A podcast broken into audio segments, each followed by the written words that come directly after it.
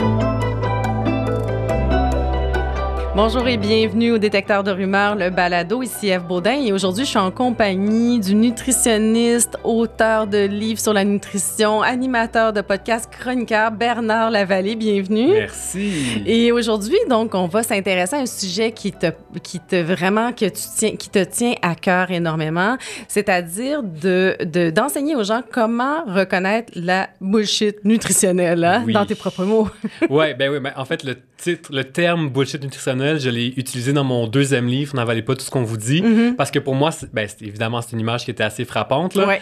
mais c'est que malheureusement, on est dans une ère où on est très informé en nutrition, on Mhm. reçoit énormément d'informations, mais ce que j'ai réalisé, c'est qu'on est surtout, on reçoit surtout la bullshit nutritionnelle, donc de la désinformation plutôt que de l'information qui est vraiment basée sur la science. Oui, oui, exactement. Même si, si je te lis textuellement, tu disais, on se croit bien informé, mais on s'approvisionne probablement davantage en bullshit nutritionnel qu'en information validée par la science, puisque les sources les plus utilisées ne sont pas crédibles. Ça, ça veut dire qu'on s'informe à toutes sortes de sources qui sont pas vraiment fiables. Ouais, puis tu sais, les études là-dessus commencent à dater un petit peu. Mais Ouais. ce qu'on voyait déjà à ce moment-là, c'était que c'est les médias sociaux qui prennent le plus de place pour nous informer. et de plus Donc, en plus. Oui. Donc oui, il y a de la bonne information sur les médias sociaux, mais pas tout le temps. Puis on n'est pas capable toujours de valider cette information-là. Mm. Donc malheureusement, c'est d'abord les médias sociaux, Mm. donc TikTok, Instagram, Facebook, avant les professionnels de la santé, Mm-hmm. avant les gouvernements, avant peu importe cette information-là, où on est pas mal certain que l'information a été rigoureusement euh, recherchée, validée, etc. Mhm. Comment ce- tu parles aussi de cacophonie nutritionnelle Mhm. là, dans ton livre euh, qui date mais qui est encore tellement à jour. Je l'ai relu là avant de faire cette entrevue C'est là. pour ça qu'il y a autant de post-it. oui, il y a C'est beaucoup de post-it. Effectivement, je sais pas si les gens le voient, il y a beaucoup beaucoup de post-it sur le livre. Euh, bref, euh, tu parles de cacophonie nutritionnelle, puis c'est probablement encore pire quelques années plus tard. Le, le- le livre date de 2018, je pense. Ouais, ben c'est pas moi qui ai inventé ce terme-là, cacophonie nutritionnelle. C'est un sociologue français qui s'appelle Claude Fischler, puis c'est dans, dans les années 90 Oh wow. qui- Mm. qu'il a commencé à en parler. Mm. Donc c'est vraiment pas un phénomène qui est récent. Non. Est-ce que ça s'est amplifié? Probablement. Ouais. Mais c'est un phénomène qui existe depuis pas mal toujours, je l'ai goût de dire. C'est-à-dire que plus on est exposé à de l'information, plus il y a des risques d'être exposé à de la désinformation. Mhm. Et la cacophonie nutritionnelle, c'est le fait de recevoir des informations qui sont contradictoires en nutrition, donc qui vont dans un sens, puis après ça, qui vont dans l'autre, puis qu'on a l'impression que d'un jour à l'autre, le café, c'est bon une journée, le vin Mhm. rouge, c'est bon l'autre fois, après ça, c'est plus bon, puis ça change continuellement. Mhm. Ben, c'est ça, cette cacophonie. Puis ça, ça a des répercussions dangereuses sur la santé, Mhm. parce que ça a des répercussions sur notre santé mentale. Donc, quand on, on devient anxieux par rapport à nos choix alimentaires, parce qu'on ne sait plus finalement quoi manger, on ne sait plus qui croire, alors ben, ça peut avoir des répercussions très, très dommageables. Puis les gens se disent, ben, si cette semaine tu me dis que telle chose est bonne, puis la semaine prochaine tu vas me dire le contraire, alors peu importe ce que je fais, je vais toujours faire le mauvais choix. Mhm. Ça, c'est vraiment, vraiment anxiogène. Puis ça rend aussi le métier de nutritionniste pas mal plus difficile. Oui. Parce que les gens vont être moins portés à nous croire ou à vouloir appliquer des changements parce qu'ils vont se dire Ben, de toute façon, la semaine prochaine, tu vas me dire l'inverse. Donc, pourquoi est-ce que je te croirais cette semaine? Donc, Ouais. ça, a des, ça a des dommages. Cette cacophonie nutritionnelle, ça, ça cause des dommages d'un point de vue de santé publique, Hmm. autant pour la santé mentale, mais aussi parce que les messages de santé publique vont être moins écoutés par la population. Mm, c'est super intéressant cette façon-là d'en parler, de, de parler des impacts de la désinformation, mais aussi de la cacophonie en général, Mhm. Ouais. qu'on parle de tout et de son contraire, comme tu le Ouais. soulignais il y a quelques instants. Mais comment on explique qu'on puisse rapporter des études, puis en même temps avoir des messages aussi contradictoires? Ben, je pense qu'il faut regarder comment une étude se rend jusqu'à nous. Mhm. La première chose, c'est comme on fait une étude en laboratoire. Déjà là, on pourra parler de comme, comment ça se fait, mais Ouais. tu as cette étude-là, qu'après ça, les universités veulent qu'on en parle. Mhm. Donc, on va faire des communiqués de presse, par exemple, où on va demander à l'appareil de communication, donc tu sais, les gens qui s'occupent des communications, de faire un communiqué de presse qui va être envoyé après ça aux journalistes. Mhm. Puis après ça, les journalistes, eux, vont faire des articles par rapport à ça. Puis les médias, leur but, c'est évidemment de nous informer, mais c'est aussi euh, ça appartient à des compagnies, très souvent. Donc, leur but, c'est de faire de l'argent. Puis comment tu fais de l'argent quand tu es un média? Ben, il faut que tu attires l'attention, il faut que tu attires les yeux, les clics, les oreilles, peu importe.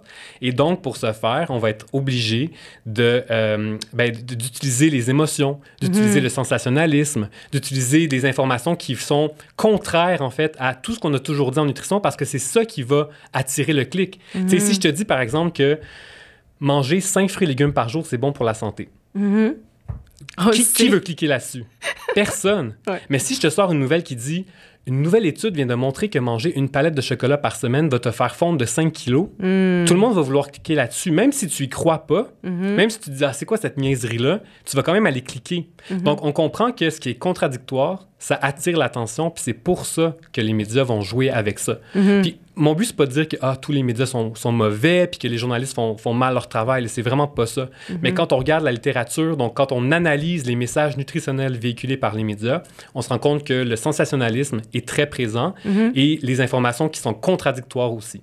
Oui, puis là, tu utilises le terme média, puis on pense tout de suite à- à- aux journaux, médias traditionnels, mais j'imagine que c'est dans, dans le sens plus large aussi des médias sociaux, des gens qui rapportent des données d'études sur YouTube, euh, des coachs, euh, diffé- différents coachs qui n'ont pas Ben nécessairement de, de, de, de, De formation. de formation en nutrition, qui rapportent toutes sortes de choses sur YouTube, TikTok, Instagram aussi. Là. Ben oui, absolument. Ouais. Je te parle, il y a les médias traditionnels, mais pour Ouais. moi, médias traditionnels ou médias sociaux, ça revient un petit peu au même. C'est-à-dire que c'est du monde qui te partage de l'information, Mhm. puis la trace de l'information n'est pas toujours claire, donc c'est difficile des fois de, de savoir si c'est une bonne ou une mauvaise information. Mhm. Puis est-ce que je peux m'y fier? Oui, c'est ça. Et donc, si je comprends bien, il y a des choses qui se perdent souvent en cours de route là, entre euh, la vraie étude publiée et ce qui se rend dans les médias. Puis il y a une- un phénomène aussi d'amplification des choses aussi qui peut arriver. Il y a différents phénomènes, en fait, qui- qui- qui- qui- qu'on peut observer là, dans le, la communication de, de la nutrition. Ouais, il y a d'abord, si on revient au communiqué de presse, Mhm. le but d'un chercheur, c'est aussi qu'on parle de ses études. Mhm. Puis le but de l'université qui paye cette- ces études-là ou qui a le chercheur, c'est qu'on en parle le plus possible. Mhm.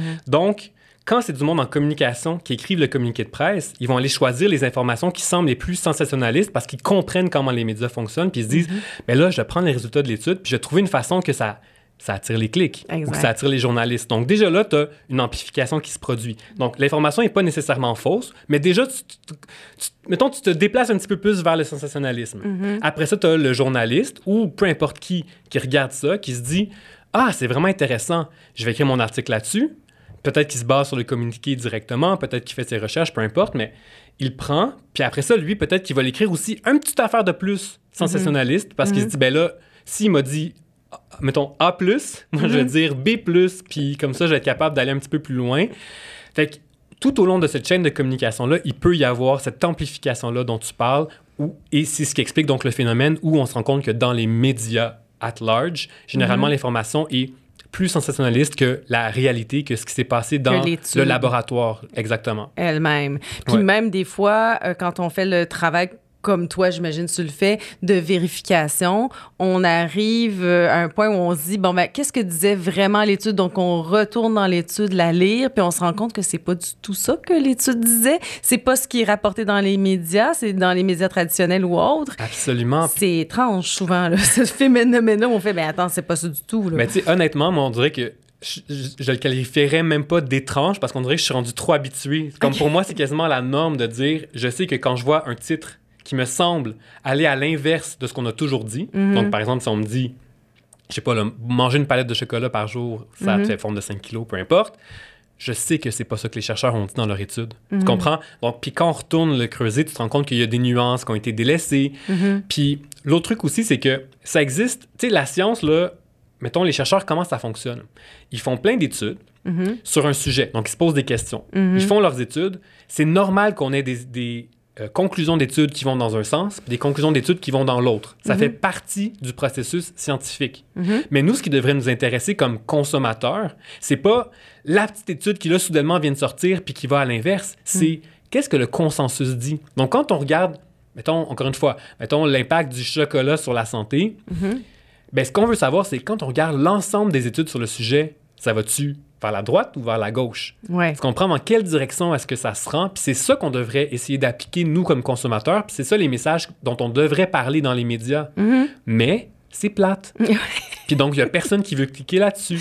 Ouais. Et donc, les chercheurs peuvent avoir très bien fait leur, leur travail. Puis ça se peut d'arriver dans- à un résultat contradictoire. Mhm. Mais ça ne veut pas dire que cette étude contradictoire, il faut qu'on en parle dans Ouais. les médias parce que ça va encore plus mélanger les gens. Oui, ou à la limite, est-ce qu'on peut en parler, mais en la mettant en contexte, c'est-à-dire en disant, bah, cette étude-là pointe dans telle direction, mais attention, toutes les autres études pointent plutôt dans une autre direction, reprendre euh, ce que l'exemple que tu donnais tout à l'heure, ou alors euh, carrément s'interroger sur euh, la, fi- la fiabilité ou la validité de cette étude-là. Dans le fond, c'est une mise en contexte que ça prend. Puis ça, c'est des spécialistes comme toi qui, peuvent qui, qui, peuvent le faire. Ouais, tu sais, je pense que dans un monde idéal, on aurait beaucoup plus de journalistes formés en sciences Mhm. et de journalistes formés dans des domaines scientifiques particuliers. Mhm. Donc, si un journaliste parle de nutrition, mais qui a une formation pour bien comprendre la nutrition, ça, ça serait, mettons, je rêve peut-être en couleur, mais ça serait mon monde idéal. Mais déjà, il n'y a pas assez de journalistes scientifiques, disons-le. Absolument, exact- Ouais. c'est exactement. Mhm. Puis donc, euh, ou, dans, ou sinon, d'avoir justement des personnes, donc des experts spécialisés dans le domaine, mais qui, comprennent aussi le, le milieu des médias. Tu sais, c'est peut-être le, Oui. entre un peu ce que je fais finalement. Tu sais. Je pense que je viens pallier ce problème-là, si on veut, mais le monde idéal serait d'avoir deux. journalistes, ben, les deux, effectivement. Ouais. Mais, donc pour revenir à ta question de est-ce qu'on peut quand même parler de cette étude contradictoire et la mettre en contexte, Mhm. je sais pas. Mm. Je pense que oui, on peut la mettre en contexte si c'est pour mettre en garde les gens. En fait, j'ai fait beaucoup d'introspection sur ma carrière, puis sur ce que je fais dans la vie. Mm. Puis j'ai réalisé que la seule façon où j'étais capable de justifier mon travail comme communicateur en nutrition, pour ne pas ajouter à cette cacophonie nutritionnelle, Mhm. c'était de démentir les fausses nouvelles ou de mettre en contexte quand justement il y a une nouvelle qui sort puis qui dit manger 8 bleuets va guérir le cancer, de ça répondre à cette Mais fausse oui, c'est nouvelle-là. ça. Donc ça, oui, je pense qu'il y a un travail absolument essentiel à Ouais. faire. On doit être... Puis comme il y a tellement de désinformation, il faudrait qu'on soit une méchante gang à le faire. Mhm. Mais je ne pense pas que les journalistes devraient parler de cette étude-là à la Mhm. base. Je ne pense pas Mhm. que ça devrait faire partie... Parce qu'encore une fois, je comprends que, je comprends que ça va attirer l'attention. Mais dans ouais. un domaine scientifique, on ne devrait pas aller dans le sensationnalisme. C'est correct de parler de sensationnalisme si tu écris un article sur occupation double. Mais en science, ça n'a pas sa place, à mon sens. Ouais. Et donc, même si tu le mets en contexte, je suis désolé, mais si ton titre, c'est Une nouvelle étude dit que manger des bleuets guérit le cancer, puis qu'après tu le mets en contexte, puis tu dis Rendu Mais- au huitième paragraphe. là, ouais. exactement, ah, mais c'était sur des souris, ah, mais c'était, Mm. euh, il fallait manger 12 000 bleuets par jour, puis etc., etc., il est trop tard. Mm. Je pense que le mal a été fait, malheureusement. Hmm, c'est une, intér- c'est- une, c'est une réflexion intéressante, effectivement, mais en même temps, il faut rectifier les faits, comme tu dis, puisque en ce moment, les pratiques, euh, disons, euh, médiatiques font en sorte que ce genre de nouvelles-là font encore beaucoup, beaucoup couler d'encre, puis sont encore très populaires. Ben, c'est, je pense qu'elles vont rester populaires. Mais effectivement, on devrait se poser la question, est-ce que c'est pertinent de publier les résultats de cette recherche-là? Puis- Euh, oui. Puis tu sais, je pense que justement, si on veut, justement je veux un peu plus venir à la défense des, des journalistes, parce qu'encore une fois, mon but, c'est vraiment pas de, de critiquer, puis je travaille avec plein de journalistes qui font super bien leur job, puis tu sais. Ouais. Mais justement, je pense qu'il y a des opportunités à aller démentir ce que des charlatans mettent de l'avant, parce Ben que oui. ne, se mettons, ne nous mettons pas la tête dans le sable. Si tu vas sur TikTok, mettons, Hmm. ou sur Instagram, ben il y a des gens qui véhiculent des messages en nutrition qui ont pas mal plus de vues et de likes et compagnie que bien des organismes de presse et que bien des médias traditionnels. Et donc, ils véhiculent bien de la bullshit nutritionnelle. Et donc là, je vois une opportunité claire pour les médias de rectifier les faits parce que, je veux dire, d'emblée, ces gens-là véhiculent vraiment du gros n'importe quoi. Donc là, pour moi, je vois une pertinence claire. Il y a un gros travail à faire. C'est ce qu'on fait, nous, au détecteur de rumeurs de l'agence Ouais, Science Presse. exactement. là. On est quand même des journalistes scientifiques Ouais. qui le faisons. Reste que ce qu'on fait aussi, puis toi, je pense que c'est très important aussi de, de- d'outiller les gens pour qu'ils puissent eux-mêmes détecter cette bullshit nutritionnelle, comme tu le Oui, dis. parce que Ouais. les modes changent continuellement en nutrition. Ouais. Donc, même si cette semaine, je te dis, ah, tu sais quoi, on dit que le curcuma, comme Mm. euh, c'est la meilleure chose au monde, peu Mhm. importe qu'est-ce que c'est quoi le- le- Mhm. qu'on va, les allégations qu'on va lui porter. Ben, si la semaine prochaine, le curcuma, c'est plus à la mode, puis que là, on parle des bêtes goji, puis la semaine Mhm. d'après, on parle de- du kale ou peu importe, ou Mhm. de, de la chlorophylle, ben, il faut que tu sois capable de pas avoir besoin de moi ou d'autres vulgarisateurs pour que je te dise « Ah non, le curcuma, non, c'est pas vrai. Ah non, la bête goji, ah non, c'est pas vrai. Ah non, Ouais. non, faut quand même Ouais. donner, on soit capable d'apprendre. faut que les consommateurs soient capables eux-mêmes être être capable de détecter cette bullshit Mhm. et de, de se défendre contre elle pour pas tomber dans le panneau. Absolument. Et donc, ça serait quoi les drapeaux rouges? Là? Quand on tombe sur une publication sur les réseaux sociaux ou dans un, sur un article sur un site web, Mhm. c'est quoi les drapeaux rouges là, qui devraient faire en sorte qu'on fait ah, attention, peut-être qu'on me rapporte les résultats d'une étude qui sont pas du tout pertinents là, pour moi comme consommateur? Ouais, ben, c'est des trucs vraiment classiques. Mm. Que je suis sûr, donc, je suis sûr que je serai pas la seule personne dans, dans ce balado-là à, à donner ces conseils-là, mais premièrement, c'est si ça a l'air trop beau pour être vrai, ça l'est probablement. Ouais, Puis ça, dans n'importe quel domaine, ça Mm. reste la même chose. Si on te fait des promesses Mm. qui ont l'air miraculeuses, Mm. je suis désolé, mais les chances que ça soit vrai sont extrêmement minces. Mhm. Donc, ça veut pas dire que c'est faux, mais c'est un drapeau rouge. Donc, ça veut Mhm. dire qu'il faut avoir son état d'alerte maximal Ouais. sur les allégations, puis il va falloir que la personne qui t'en parle te donne des arguments très, très, très poussés. Donc, ça, c'est la première des choses. Ouais. Plus en lien avec l'alimentation, euh, ben, si, en fait, ça, ça nous... Si l'information va à contresens complet de tout ce qu'on t'a toujours dit en nutrition. Donc, si, par exemple, on, on, dit- on t'a toujours menti en te disant que les fruits et légumes étaient bons pour la santé, mettons. Oui. Ben, je suis désolé, mais ça arrive que oui, la science évolue puis que la vie change, mais jamais comme ça du jour au lendemain parce qu'une étude est sortie. Ça n'ex- c'est pas comme ça que la science fonctionne. Donc, quand on te dit tout ce qu'on t'a toujours dit sur la nutrition est faux, moi j'ai la vraie réponse, puis Mm. c'est l'inverse de ce qu'on t'a toujours dit. Mm. Il y a un drapeau rouge qui devrait s'allumer aussi parce que, hey, je veux dire, en tout cas, on va dire, ça fait 10 ans que je suis nutritionniste. Peut-être c'est beaucoup ou pas beaucoup, peu importe, je laisserai les gens juger. J'ai jamais vu une seule étude sortir qui fait que, oh mon Dieu, tout ce qu'on a toujours dit est faux finalement. Non, c'est en construisant Ouais. sur, les, sur la science qu'on est capable d'arriver à ces conclusions-là après plein, plein, plein d'études qui vont dans une direction. Que ça, il y a ça. Mm. Mhm. Autre chose, c'est quand on te parle d'aliments en particulier que tu dois absolument manger Mhm. ou à l'inverse que tu dois absolument couper de ton alimentation. Je parle d'aliments, mais ça peut être des vitamines aussi, ça Mhm. peut être des suppléments et, et compagnie. Mais si on te dit tu dois absolument prendre cet aliment-là pour être en santé, c'est faux. Si on te dit tu dois absolument couper cet aliment pour être en santé, c'est faux aussi. On doit manger une diversité d'aliments pour être en santé. Puis ça n'existe pas un aliment bon pour la santé puis mauvais pour la santé. Même, mettons, si je donne souvent cet exemple-là, mais même des boissons gazeuses. Mhm. Moi, comme nutritionniste, c'est sûr que je vais jamais recommander aux gens de boire des boissons gazeuses. Je vais te dire, hey, l'eau, c'est super, puis c'est ça qu'on devrait boire en majorité, puis c'est ça que la science dit. Mhm. Mais ça serait totalement faux si je te disais, hey, si tu bois des boissons gazeuses, ben, un, t'es vraiment niaiseux de boire ça parce que c'est pas bon. Puis en plus, tu vas avoir le diabète ou tu vas avoir, etc., etc., tu, tu- si c'est pas bon pour ta santé. Non. Comme c'est pas vrai que boire une boisson gazeuse de temps en temps, ça va te tuer, là. Mhm. Donc, euh, donc, pour moi, il y a cette question-là de la quantité. Donc, Mhm. quand on va dans les extrêmes, je pense que ça devrait, euh, de- ça devrait lever des drapeaux rouges. Pour moi, ça, c'est des, tr- des trucs de base De base. où là, tu même pas. Tu sais, avec ces conseils-là, tu même pas besoin de commencer à les creuser.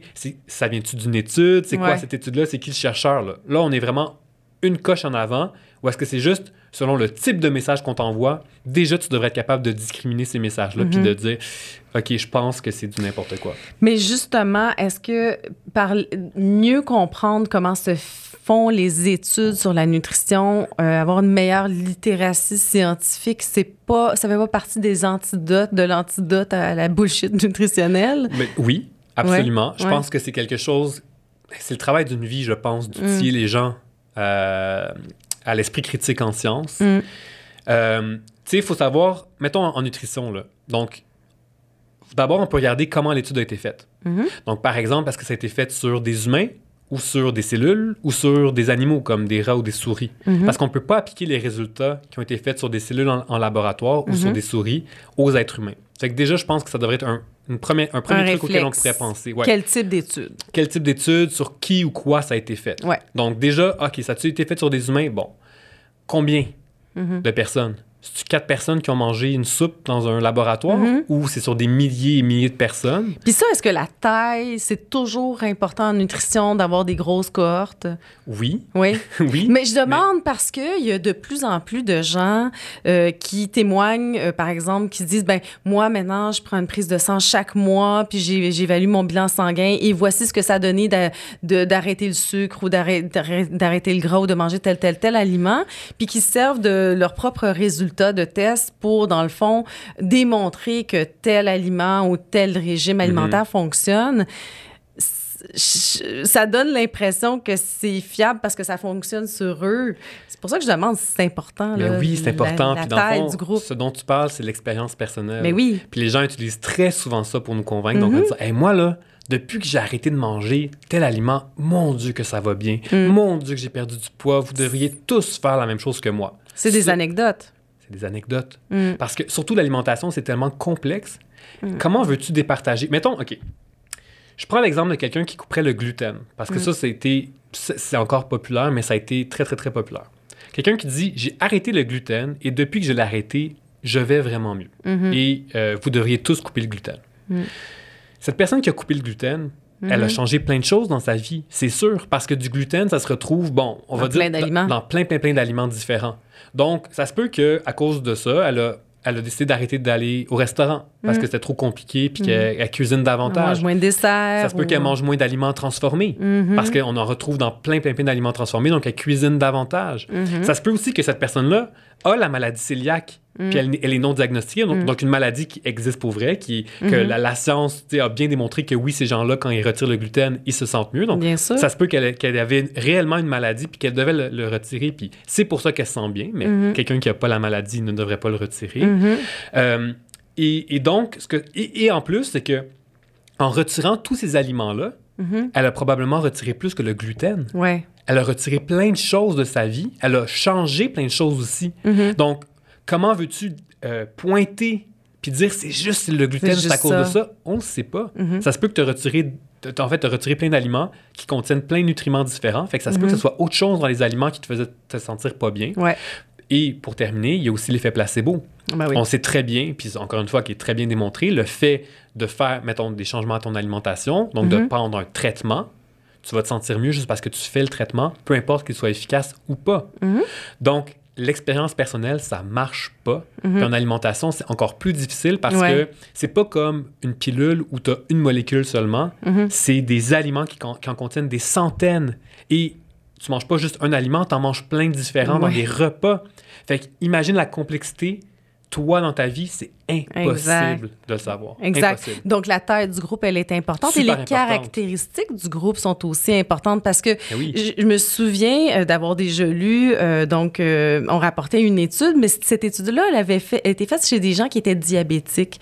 Donc, d'amener les conclusions puis de porter ça à la population générale, ça marche pas non plus Mais non. parce que c'était pas sur cette- la population générale qu'on avait fait le test. Donc, ça aussi, Exactement. c'est important, les Absolument. caractéristiques du Oui, groupe. sauf que c'est rare qu'on accès à ces résultats-là. Puis c'est Ouais. ça l'affaire, c'est que, tu sais, comme, comme consommateur ou comme euh, lecteur de nouvelles ou peu importe comment on veut les appeler, mais nous, là, comme simples citoyens qui avons juste accès aux journaux, par exemple, ou aux médias Mhm, sociaux, qui avons mhm. juste accès à l'information qu'on nous a mis de l'avant, Mhm.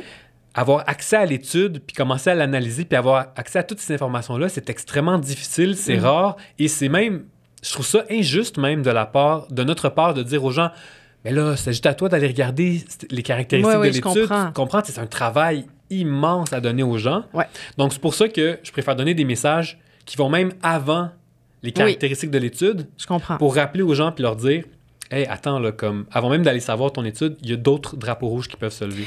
Oui, sauf qu'en même temps, un journaliste scientifique ou euh, même une personne qui fait de la vulgarisation, évidemment un nutritionniste, ben devrait apporter ces nuances-là dans l'article Ah ou dans oui, sa oui. publication. Donc, comme lecteur, ben on peut se questionner. Est-ce que justement euh, Bernard est en train de me dire ben ou attention ici c'est une étude qui a été faite euh, sur euh, une petite euh, une petite cohorte. Mhm. Est-ce qu'il y avait un groupe témoin Bref, on peut analyser aussi la qualité de la communication sur la nutrition et se demander si le journaliste ou le vulgarisateur a bien fait son travail de bien décortiquer. Parce que c'est à cette personne-là, euh, c'est cette personne-là, en fait, qui devrait faire le travail de justement d'aller lire l'étude, de se poser les questions qu'on vient de nommer. Absolument. Je, Ouais. je suis vraiment d'accord Ouais. avec toi. Donc oui, euh, dans un monde idéal, Faudrait que ça se retrouve. faudrait que ça se retrouve facilement Ouais. pour les gens.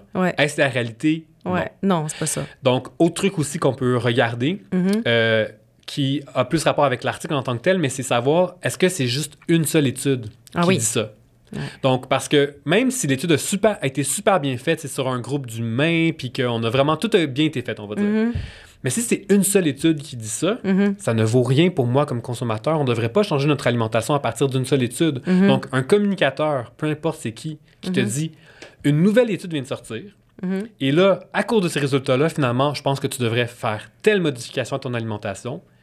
C'est de la Non. bullshit. Ouais. Parce que jamais une seule étude va être suffisante pour Ouais. nous, pour, ben, mettons, me convaincre ou con- convaincre des gens euh, qui sont rigoureux dans leur domaine Ouais. de dire aux gens, ah, changez tout ce que vous avez toujours fait. Non. Une seule étude, c'est pas suffisant, même quand elle est bien faite. Oui, puis c'est pour ça qu'on dit que c'est important de comprendre un peu la science, que finalement, la science, c'est le cumul, en fait, Euh, des oui. connaissances On sur un bâtit, sujet. on bâtit sur les connaissances passées. C'est une pièce d'un puzzle, le, finalement, une étude, Ouais. mais finalement, on a une image vraiment générale. Une fois qu'on a plusieurs pièces du puzzle, une fois que le puzzle commence à être bien assemblé, on- l'image commence à se dégager. C'est un peu comme ça qu'on pourrait l'illustrer, en Ouais, fait. moi, la façon dont je l'illustre, donc j'aime beaucoup l'analogie du, du casse-tête. Mhm. Et grosso modo, c'est de dire qu'une étude, c'est une, pièce une pièce du puzzle. Ouais.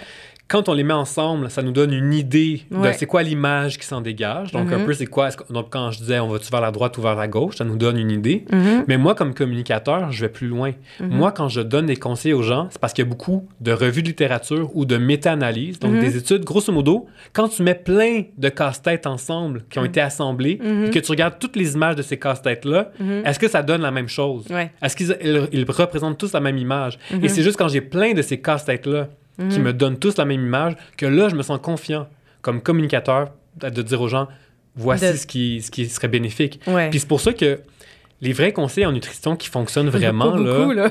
ben il y en a vraiment pas beaucoup. Puis ils sont plates. Parce qu'on les répète depuis toujours. Ça fait dix ans que je répète la même maudite affaire dans différents emballages, mais c'est toujours la même chose, c'est-à-dire de manger plus de végétaux, comme Ouais. de fruits puis de légumes, de Ouais. légumineuses, de grains entiers, de boire en majorité de l'eau, Ouais. de cuisiner davantage, de manger moins transformé. Ouais. C'est ça. C'est plate, mais c'est ça.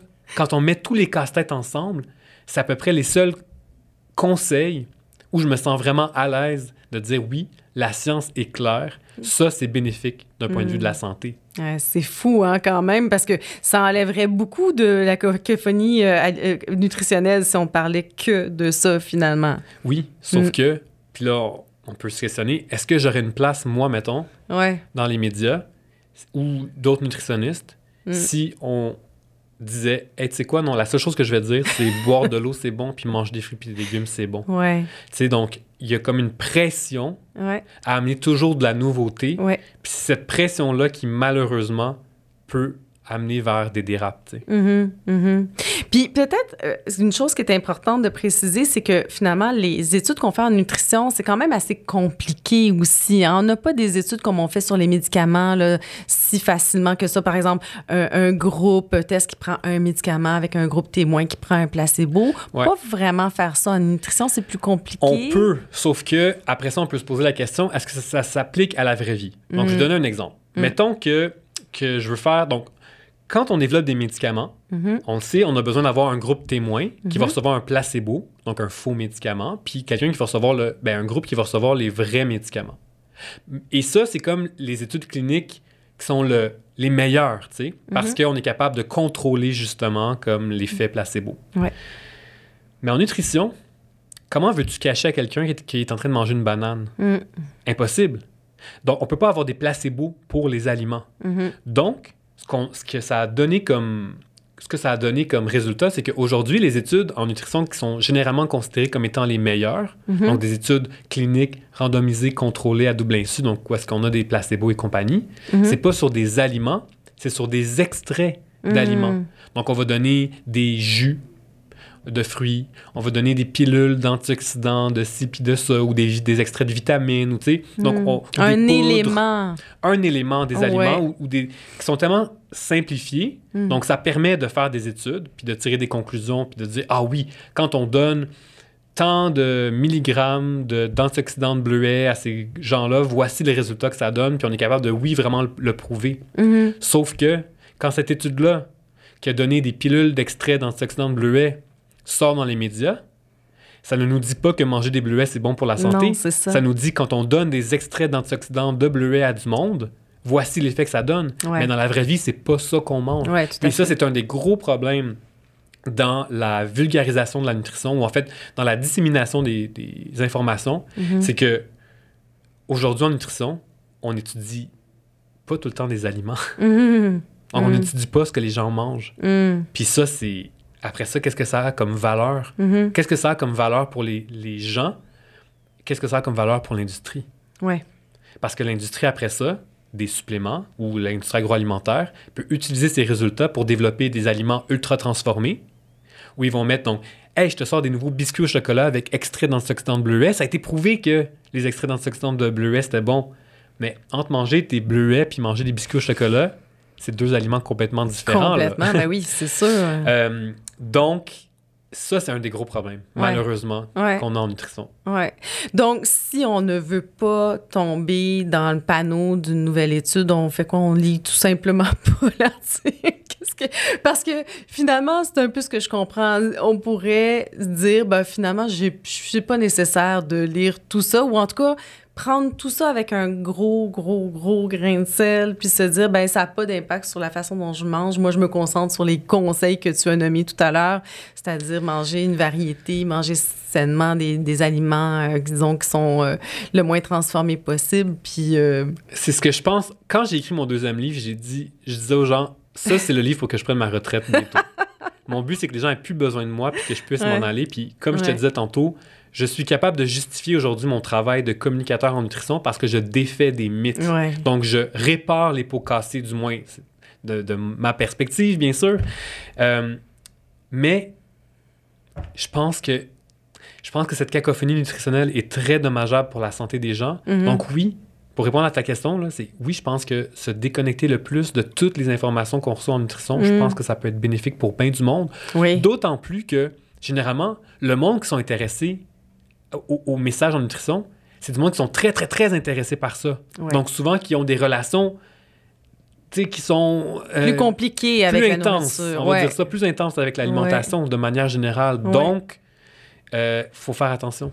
Il faut faire attention, puis il faut réaliser qu'il y a ben, ben, ben du n'importe quoi qui circule, puis il faut vraiment, La vraiment... grosse majorité, en fait. C'est ce que je pense, oui. D'accord. Et si on est quand même intéressé à suivre ce qui se passe en nutrition, ben donc on regarde les drapeaux rouges qu'on a nommés et on peut toujours aller ensuite euh, vérifier si d'autres ont fait le travail de fina- finalement faire de la vérification, là, comme toi ou nous, comme on le fait au détecteur de rumeurs, on fait sans cesse des textes là, pour Ouais. rectifier le tir là, euh, sur des informations qui circulent sur euh, les réseaux sociaux, entre autres. Ouais, un truc vraiment niaiseux, là, mais si vous allez sur Google, Ouais. puis vous tapez la question que vous avez ou le, Ouais. le sujet en tant que tel, puis écrire nutritionniste après. Oui. Parce Ah, que bon, ça. on fait partie d'un ordre professionnel, les nutritionnistes, donc ça donne quand même une certaine garantie d'avoir une, une information qui va être basée sur la science. Mhm. Encore une fois, ça se peut que vous voyez des nutritionnistes qui sont pas d'accord les uns avec les autres, puis c'est c'est correct, puis c'est normal. Mais ça, pour moi, c'est comme une façon rapide et facile de tomber sur des informations que je sais qui ont été peut-être un petit peu plus validées. Oui. Puis de pas se fier à un seul texte aussi, tu sais. Dans un monde idéal, surtout si c'est pour changer votre alimentation. Oui, Encore une fois, c'est ça. C'est surtout si vous vous dites, est-ce que je devrais intégrer tel aliment à mon alimentation? Mm. Ben allez regarder au moins quelques textes avant de le faire, tu sais. Mhm. Faites pas genre, je le fais puis c'est tout, tu sais. Au moins, allez regarder un peu ce qui s'est dit pour vous faire une tête un petit peu plus. Mhm. Super bon conseil. Merci beaucoup, Bernard. Donc, pour ceux qui veulent te suivre, tu es présent beaucoup sur les réseaux sociaux? Ouais, nutritionniste urbain sur Instagram et TikTok. D'accord. Alors, j'espère que cet épisode-là vous a plu. Le détecteur de rumeurs de l'agence euh, Science Presse est soutenu par le scientifique en chef, les fonds de recherche du Québec ainsi que le Bureau de coopération interuniversitaire. Si ça vous a plu, ben, n'hésitez pas à vous abonner. À bientôt.